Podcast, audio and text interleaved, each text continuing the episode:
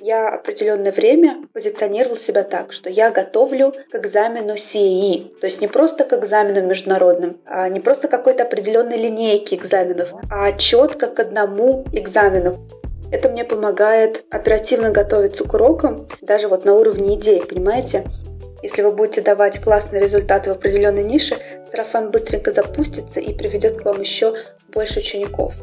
И ни в какую не поддаетесь ни на какие уговоры и соблазны. И тут я понимаю, что ниша — это мое э, проклятие в какой-то мере. В этом выпуске мы будем с вами говорить про ниши.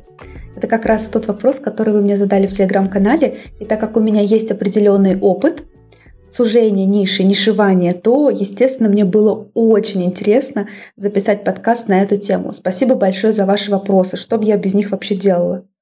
Мы с вами поговорим о том, что такое ниша, почему ниша это здорово, как выбрать нишу, как начать процесс сужения ниши, если у вас ее не было до этого, и что делать, если хочется вдруг изменить уже имеющуюся нишу. И в каждом пункте, наверное, буду делиться немножко своим опытом и своими какими-то историями. Ну что, поехали. Что такое ниша? Ниша — это определенный круг запросов, с которыми вы работаете.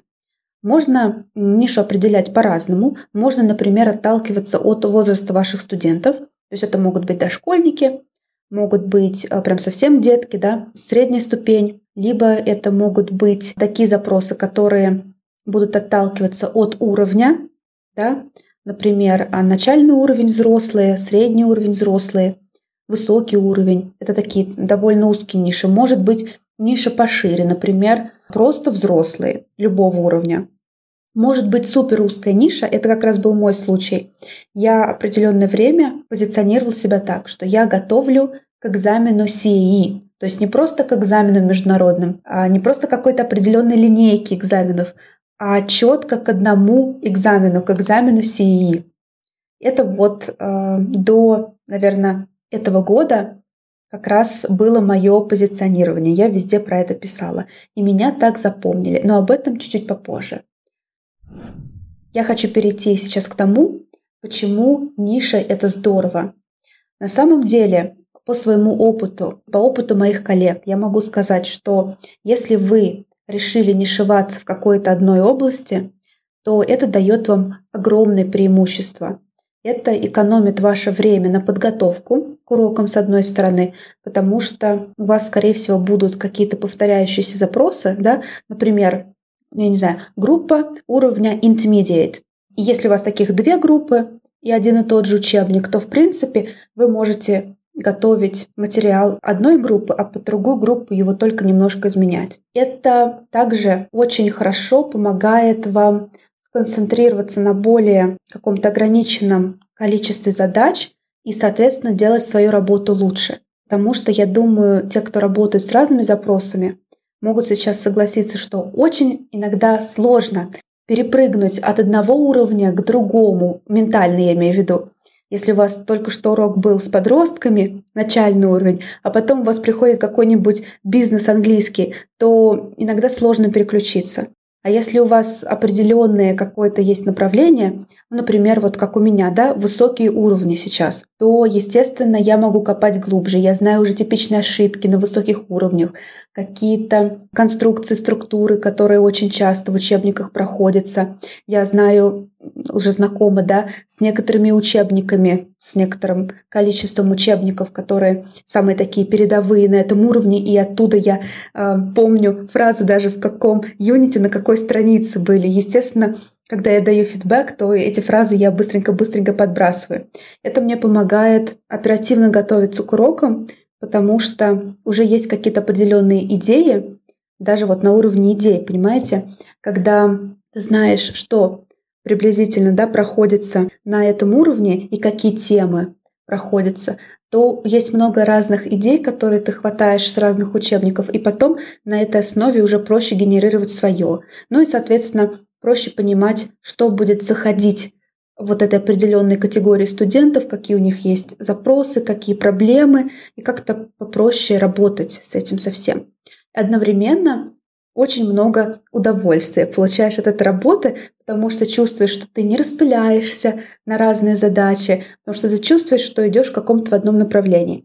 Я понимаю, что ниша это может быть не для всех, а кому-то очень хочется разнообразия, кому-то очень нравится работать то с одной категорией, потом с другой, и они чувствуют какой-то драйв от этого. Поэтому, э, если так происходит, то мне кажется, это очень здорово, и тогда вам не нужно нишеваться. Этот же подкаст, он больше для тех, кто чувствует, что да, я что-то распыляюсь, я именно хочу, ну, как-то в одном направлении работать. Вот это как раз для вас. Давайте перейдем к тому, как выбрать нишу. Мне кажется, я вас убедила в том, что ниша это круто. На самом деле так. Как же выбрать нишу? Я хочу озвучить три шага. Первый шаг – прислушаться к себе. Подумайте, вспомните ваш весь опыт, подумайте, с кем вам больше всего нравится работать, с какой категорией студентов. Если вы не привыкли вот так вот рефлексировать, то попробуйте недельку за собой понаблюдать. Записывайте ваше состояние на каждом уроке да, с разными категориями ваших учеников.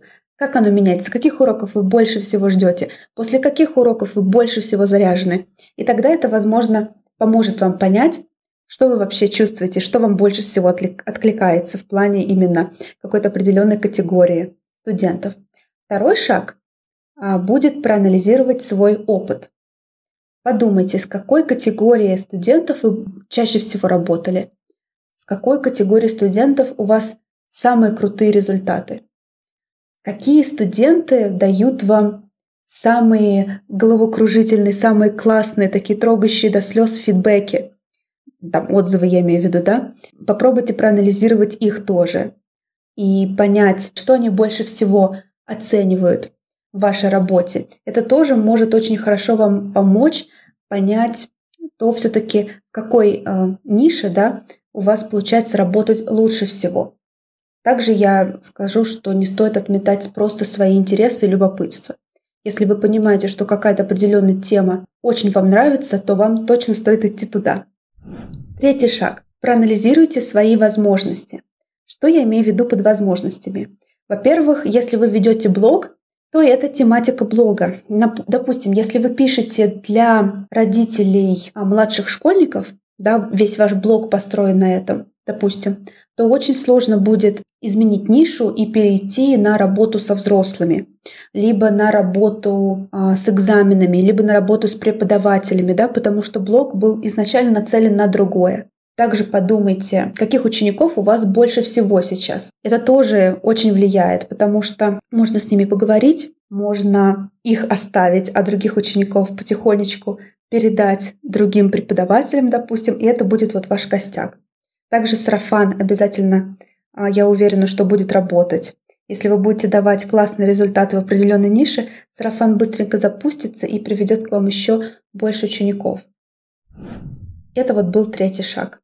Теперь давайте поговорим о том, как же сужать нишу. Да, вы можете сказать, Оль, ну хорошо, Хорошо, я теперь понимаю, с какой категорией мне нравится работать. Я проанализировала или проанализировал свой опыт, все, что там я хочу, все, что у меня хорошо получается, где у меня классные результаты. А дальше-то что? Ну вот у меня есть какой-то там блог, да, или вообще нет блога, или я вообще работаю офлайн. Что мне делать? У меня вот сейчас разброс от дошкольников и до какого-нибудь там, я не знаю, эм, бизнес английского. Как мне быть вообще, как переходить?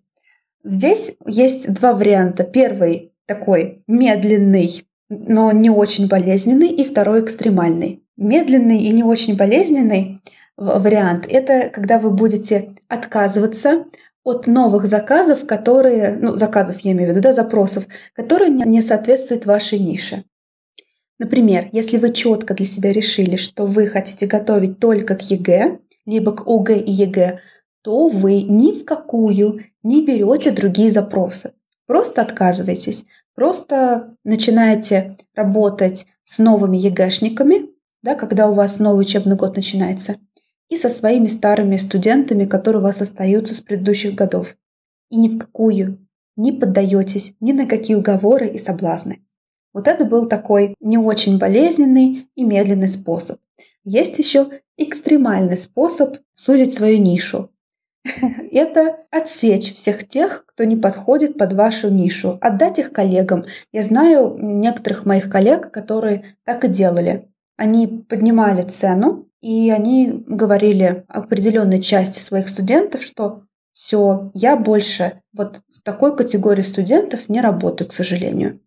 И все. И дальше они давали объявления у себя в блоге или еще где-то, или говорили всем своим знакомым о том, что теперь они работают вот только с такими определенными запросами. Это, я скажу, экстремальный способ сужения ниши, потому что, ну, вы сами понимаете, очень много может быть сомнений, очень много может быть волнений о том, что вдруг я не наберу, а вот у меня же ученики-то идут, а я прям вот им отказываю. Как же так? Но если вы хотите потом чувствовать себя комфортно, если вы хотите действительно работать с той категорией студентов, которая вам нравится, то, возможно, это того стоит. Вот здесь еще очень важно добавить, что не обязательно нужно добиваться такой ситуации, когда у вас 100% студентов относятся к определенной категории студентов. На самом деле нет, нет каких-то строгих правил. Просто гораздо проще и удобнее вести свой блог и позиционировать как-то себя, когда вы работаете с определенной категорией студентов. Но если вдруг вам для какого-то азарта, знаете, для задора нужны еще какие-то другие кейсы, чтобы не потух ваш огонь, то почему бы и нет? Вы можете готовить к ЕГЭ, и у вас может быть один какой-нибудь студент а, низких уровней или там один прям взрослый ученик. Почему бы нет? Это совершенно нормально. Моя история смены ниши немножко другая. И я бы сказала, наверное, с одной стороны, она проще, чем то, что я вам писала, но с другой стороны и сложнее. Дело в том, что когда я начала работать на себя, у меня было в активе ноль студентов практически. У меня было две студентки, которые готовились к ЕГЭ. Это те студентки, которые пришли ко мне через блог, и они должны были через два месяца уже заканчивать свое обучение. То есть по факту оставалось, в принципе, ноль их. И поэтому, когда я ушла э, из языкового центра, в котором я работала, я оказалась в ситуации, когда по факту мне нужно было определиться, подумать, понять, с кем же я хочу работать. То есть я как бы перепрыгнула вот этот этап, где нужно что-то делать со своими студентами, как-то их отсекать, как-то передавать или ждать. У меня не было такого этапа. Но у меня был этап практически чистого листа. У тебя никого нет, это как выходишь один в поле и ждешь, когда что-то произойдет. И вот я даю клич у себя в сторис первый раз. Я на тот момент блог вела уже около двух лет, и никогда я не набирала через него учеников.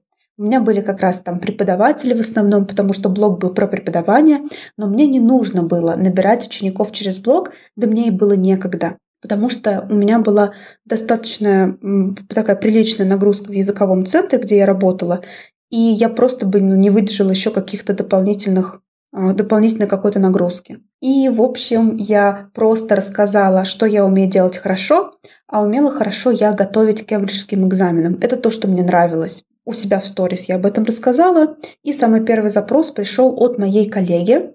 Она мне написала, Оль, я хочу готовиться с тобой к экзамену CAE. У меня на тот момент был опыт сдачи этого экзамена, был опыт подготовки к этому экзамену, но я вначале начала саботировать такой запрос, потому что почему-то в душе я хотела продолжать работать с ЕГЭ. Да, у меня было вот как раз две студентки, они меня сами нашли через блог. Это как раз первые-первые мои самые ученики, которые были через блог. А, у меня был муж, который готовит к ЕГЭ по физике, и как бы у меня есть опыт, да, смотря на него, я уже понимала, что к чему, что это очень стабильные в большинстве своем студенты. Мне нравится готовить к экзаменам, и почему-то я была настроена на учеников, да, на школьников, которые готовятся к ЕГЭ.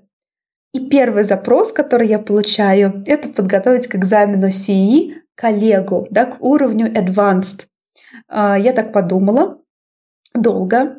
И потом собрала волю в кулак и решила, почему бы и нет. Ну, опыт у меня есть в подготовке. Я сама сдавала и уже готовила нескольких учеников в центре к этому экзамену. И я решила попробовать. А потом, как-то, знаете, одно зацепилось за другое. Я начала разговаривать в блоге про то, что я готовлю к этому экзамену. У меня поступили еще запросы. И первый год моей работы был немножко таким пестрым. То есть у меня был а, определенный процент преподавателей, которых я готовила индивидуально к СИИ, и был какой-то небольшой процент преподавателей, с которыми у нас был General English. Напомню, что это были просто индивидуальные занятия на тот момент.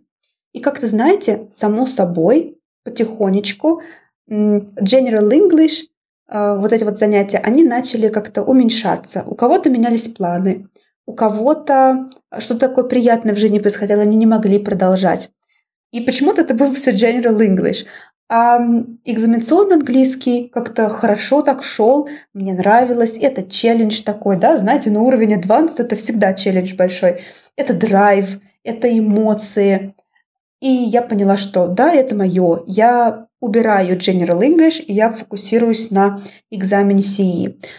И вот второй год своего преподавания, да, уже при работе на себя, я посвятила как раз подготовке к этому экзамену, только к экзамену CE. У меня была, конечно, группа а, Advanced Plus, всего лишь одна, и то только потому, что мои бывшие, да, саешники, они закончили и хотели продолжать как-то дальше.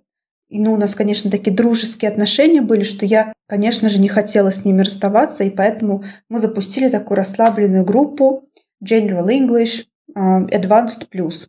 Вот она была всего лишь одна. Остальные все-все-все-все группы, которые я набрала, они все были именно про подготовку к этому экзамену. И я еще тогда думала, что да, это какая-то супер-супер-супер узкая ниша, и, возможно, сложно найти будет студентов. Но оказалось, что легко. Меня как-то запомнили как преподавателя, который готовит именно к этому экзамену. Потом студенты сдавали экзамен. Они советовали меня другим каким-то своим коллегам. Они э, говорили про это в сторис, в других своих блогах, на других площадках. И как-то так вот я себя зарекомендовала как человек, который именно готовит к этому экзамену и готовит хорошо. И тут вдруг наступил март, 2022 года, когда Кембридж решает приостановить свою работу на территории России. И тут я понимаю, что, ну, как бы все. Да, будут какие-то студенты, которые поедут за границу, но будут также те, кто не поедет никуда и кто не захочет этот экзамен сдавать, потому что по факту, ну, ничего такого огромного не зависит от этого экзамена. Это не тот экзамен, который определяет, поступишь ли ты в универ или нет. Это просто экзамен на определение уровня в большей степени для себя, для того, чтобы себе что-то доказать, для того, чтобы понять, что ты можешь, чтобы как-то немножко самооценку свою повысить, да, для того, чтобы в портфолио его поместить. Это очень классные цели, но когда появляется сложность того, что нельзя его сдать в своем городе, да, или в другом городе в своей стране, то количество желающих, как мне казалось, будет падать. И тут я понимаю, что ниша — это мое э, проклятие в какой-то мере. Я вообще начала думать о новом учебном годе и что мне делать. И тогда я решила, что я буду делать 50 на 50. 50% групп будет у меня General English, и 50% групп будет подготовка к экзамену. И что же вы думаете? Изменить нишу не так-то просто. Я никогда бы в жизни не подумала, что это будет сложно, что из более какой-то узкой темы а, расширить ее, да, не очень, в принципе, сильно, да, от экзаменов перейти просто к высоким уровням. Никогда бы я не подумала, что это будет настолько сложно. Мне потребовалось где-то полгода чтобы у меня стали поступать вот такие же заявки по количеству на обучение в группах C1+, какие ко мне поступали на обучение в группах CE. И вот здесь как раз можно перейти к тому, как же а, расширить немножко нишу. Это, ребята, сложно. Вот в моем случае это было очень сложно. Вы знаете, был даже такой момент, когда я подумала, что, наверное, что-то не так с моими уроками обычного английского, раз у меня огромное количество заявок на экзаменационный и мало заявок на обычный английский. Я прям действительно вот столкнулась с проблемой, потому что у меня не получалось набрать полные группы. столько человек, сколько я хотела, на обычный английский. Но я не сдавалась, и я решила дать себе несколько месяцев на то, чтобы попробовать все возможные способы того, как можно немножко раскрыть тему обычного английского, неэкзаменационного в своем блоге на разных площадках. Я придумала, расписала план действий и старалась просто отмечать галочки, особо не думая о том, а где же мой результат. Потому что очень хотелось добиться такого же количества заявок в одну категорию да, групп, какой у меня был в другой категории групп. Потому что, знаете, иногда доходило до смешного. Я делала объявление о наборе да, в группу Advanced Plus, не экзамен, а мне в ответ там на этот пост или на эту сторис приходит сообщение о том, Ольга, когда же у вас там э, будет набор в группу CE? Это приятно, но когда у тебя фокус немножко сместился на другое, то это как-то пугало, я не знаю, даже не пугало, а немножко расстраивало, что ли, потому что да как же так, да вот, я же вам доношу ценность, что это так круто, вот тут вот без формата, можно покайфовать, можно поработать с аутентичными материалами. И мне очень какой-то момент долго казалось, что ничего не будет получаться, но я просто делала. Я писала посты о том, как проходят уроки. Я писала посты о том, какую лексику мы охватываем. Показывала какие-то зарисовки с уроков. Я показывала доски. Я показывала майндмэпы, которые составляли мои студенты да, по окончанию темы. И это заработало только спустя какое-то время, спустя несколько месяцев вот такого вот активного постинга. Поэтому Одна из важных мыслей вот из этого моего рассказа заключается в том, что если вы собираетесь расширять немножко вашу нишу или менять вашу нишу, то будьте готовы к тому, что какое-то время ничего, возможно, не будет происходить, как бы вы ни старались. На все изменения нужно какое-то время, и, возможно, сразу не будет получаться так, как вы хотите. У меня были моменты, когда мне было очень грустно от того, что у меня была одна группа полная, вторая группа неполная, а потом у меня на один из семестров вообще как-то не набиралось, набиралась только одна группа. Но зато потом набралось сразу три, вместо двух, которые я изначально планировала. Да, потом был какой-то внезапный такой прорыв, я его не могу иначе как-то назвать, и вдруг прям пошли, пошли, пошли заявки. Конечно, тут еще нужно упомянуть продвижение, а, постоянная какая-то генерация контента, когда вы хорошо общаетесь с аудиторией, когда у вас налажена эта связь. Но это уже, наверное, тема другого моего подкаста будет. Я думаю, что я достаточно осветила эту тему. Очень надеюсь, что было полезно, что вы для себя уяснили самые главные моменты, которые нужно знать о нише, а именно, что это такое, почему это круто, как выбрать нишу, как ее сузить и что делать, если вы ее слишком сузили, как ее немножко так расширить. А я говорю вам до встречи в следующем моем выпуске. Всего вам самого доброго. Буду очень рада вашим вопросам, как всегда. На этом все. Пока-пока. thank you